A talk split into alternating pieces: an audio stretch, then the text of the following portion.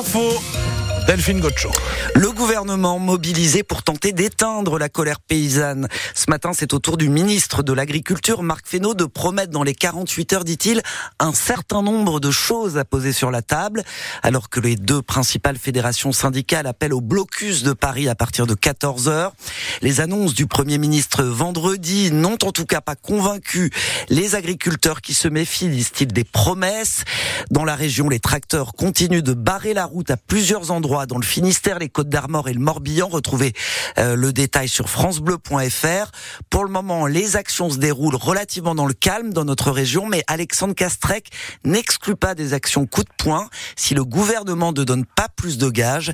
Il est le président des jeunes agriculteurs du Finistère. Il était l'invité de France Bleu Brésil ce matin durcir le mouvement, nous, euh, il faudra, s'il faut qu'on le durcisse, on trouvera un moyen de durcir le mouvement. Par contre, nous, ce qu'on, ce qu'on souhaite et ce qu'on a, ce qu'on a fait au niveau euh, régional euh, pour l'instant, c'est le respect des biens et des personnes. Ça, c'est quelque chose qui est, qui est fondamental pour nous. On veut pas que ça dégénère. On veut, on, veut garder.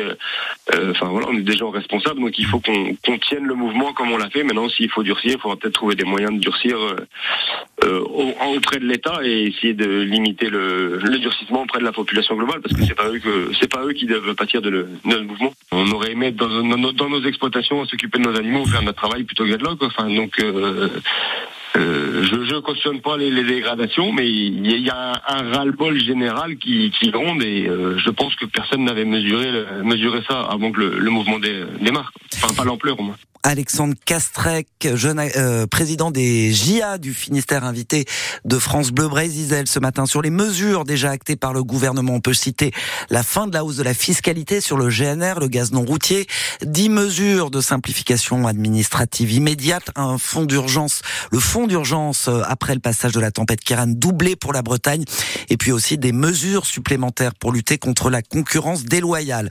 Aujourd'hui, en plus des barrages des agriculteurs, il faut aussi compter avec les taxis, avec euh, des opérations escargots dans la région. En ce moment, 72 euh, véhicules sont mobilisés à l'aéroport de Brest-Guipavas, qui occasionne évidemment des ralentissements. Les taxis qui devraient reprendre ensuite la route, de, la route du centre-ville de Brest avant de revenir en début d'après-midi à Quimper devant la préfecture. Il s'agit d'une mobilisation nationale. Les chauffeurs taxis dénoncent une convention avec la sécurité sociale qui change les règles du transport médical. Dix ans après leur dernier titre, les Bleus du Hand remportent l'Euro. L'équipe de France masculine s'est imposée hier face au Danemark 33 à 31 après une prolongation arrachée comme en demi-finale sur le score de 27 partout. Ils tutoient les plus grands, les footballeurs brestois au Zénith après leur performance hier soir en clôture de la 19e journée de Ligue 1. Les Tisefs sont parvenus à mettre fin à 14 années de défaites consécutives sur la pelouse du Parc des Princes. Pourtant, les Brestois étaient menés 2-0 à la fin de la première période, mais ils ont réussi à renverser le match pour décrocher le nul. De partout, Brest toujours troisième de Ligue 1 ce matin. Pas de miracle pour Lorient, mais les Merlus ont montré de l'envie hier au Moustoir, trois partout face au Havre. Et pour et Dylan Jaffrelot, les Lorientais euh, peuvent tout de même se mordre les doigts ce matin car ils ont mené deux fois au score. Oui, 2-1 puis 3-2 avec un but marqué dans le temps additionnel, mais l'ancien Merlu, André Ayou, a brisé les espoirs de 3 points des Lorientais avec une superbe retournée. Laurent Abergel, capitaine de l'équipe, ressort du match avec un goût amer. Parce qu'on est à domicile, parce qu'on veut gagner, parce qu'on a besoin de points. Parce que quand il reste euh, une minute euh, et que tu es à 3-2, tu dois finir à en prendre les 3 points, donc c'est une déception. Je suis frustré ça passe pas encore. Mais il y a du bon. Les quatre nouvelles recrues hivernales ont réalisé un bon match à l'image d'Imran Louza, buteur et passeur décisif. Surtout, ils constatent que l'équipe est soudée. Je ressens qu'ils sont conscients et qu'ils ont envie. Et je pense que c'est le plus important dans, dans cette position. Je pense que tu peux aller chercher euh, ce maintien euh, avec cette équipe. Pour cela, l'équipe va devoir régler ses problèmes défensifs. Elle encaisse plus de deux buts par match en moyenne. Régis Lebris, l'entraîneur, en a bien conscience. C'est un enjeu parce que euh, si on prend trois buts par match, euh, jusqu'à la fin de saison, ça sera trop. Hein. Ça doit être euh, beaucoup moins perméable. Donc c'est quelquefois collectif, quelquefois ce sont des petites erreurs individuelles. Donc ça, on doit être capable de le corriger. J'espère qu'on le fera euh, très rapidement. Donc lors des cinq prochains matchs où les Merlus affronteront deux concurrents directs au maintien. Et le prochain match de Lorient, ce sera dimanche prochain sur la pelouse de Metz, premier non relégable. Notez aussi que Rennes prend une place au classement de la Ligue 1, 9e après sa victoire vendredi à Lyon. Et puis du beau jeu sur la pelouse, mais pas vraiment en dehors du stade.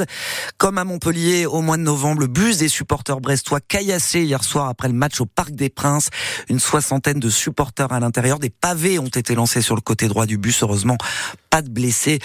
Les supporters ont dû prendre un quart de substitution pour rentrer jusqu'à Brest. En basket, en Ligue féminine, Landerneau s'est de nouveau incliné hier face au Vendéenne du RVBC 75 à 78. Le LBB est dernier du championnat. Et puis euh, des nouvelles euh, de nos navigateurs euh, engagés sur l'Arkea Ultimate Challenge Brest. Charles Caudrelier toujours en tête à bord de son maxi trimaran. Il fait route vers le Cap Horn. Thomas Coville, lui, vient de passer le Cap Lewin, suivi par Armel Lecléache. Enfin, Éric Perron, le Finistérien, a quitté le Cap de Bonne-Espérance hier soir après une escale express pour réparer son safran.